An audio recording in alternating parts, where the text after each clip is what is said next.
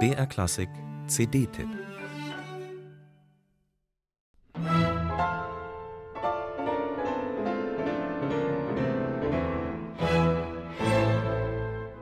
Was für ein Anfang! Robert Schumann wirft uns sofort hinein in sein Klavierkonzert. Ein Orchesterschlag und das Klavier übernimmt mit scharf punktierten Akkordfolgen.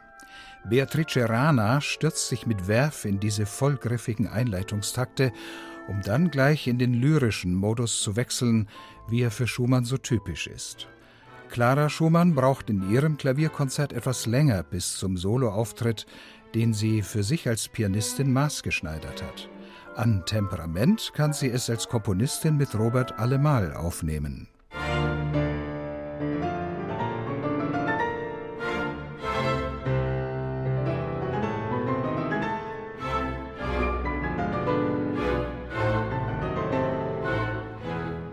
Zwei Klavierkonzerte in A-Moll, beide hat Clara Schumann uraufgeführt. Ihr eigenes unter Mendelssohn 1835 in Leipzig, das von Robert zehn Jahre später in Dresden, dazwischen endlich die juristisch erkämpfte Hochzeit 1840.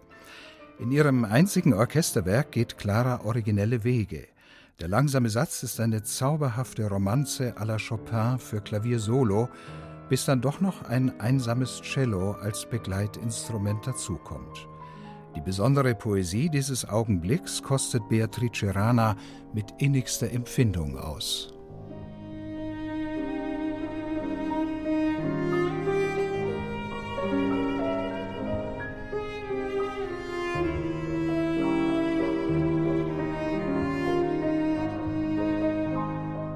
Robert Schumann hat den Mittelsatz seines Klavierkonzerts als Intermezzo gedacht und versetzt darin das Klavier in einen koketten Dialog mit dem Orchester.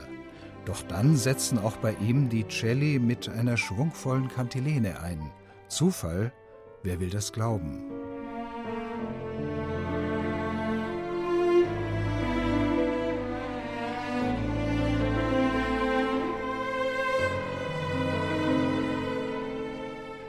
Beatrice Rana hat ein besonderes Sensorium für die feinnervige Musik dieses romantischen Künstlerpaares.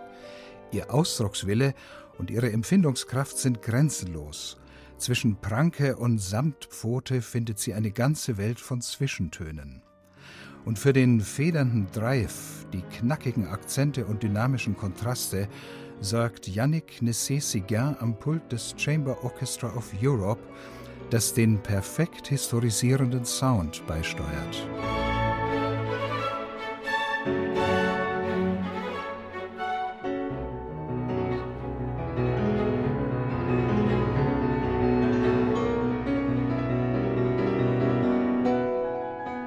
Klar, die beiden Klavierkonzerte von Clara und Robert Schumann sind nicht vergleichbar.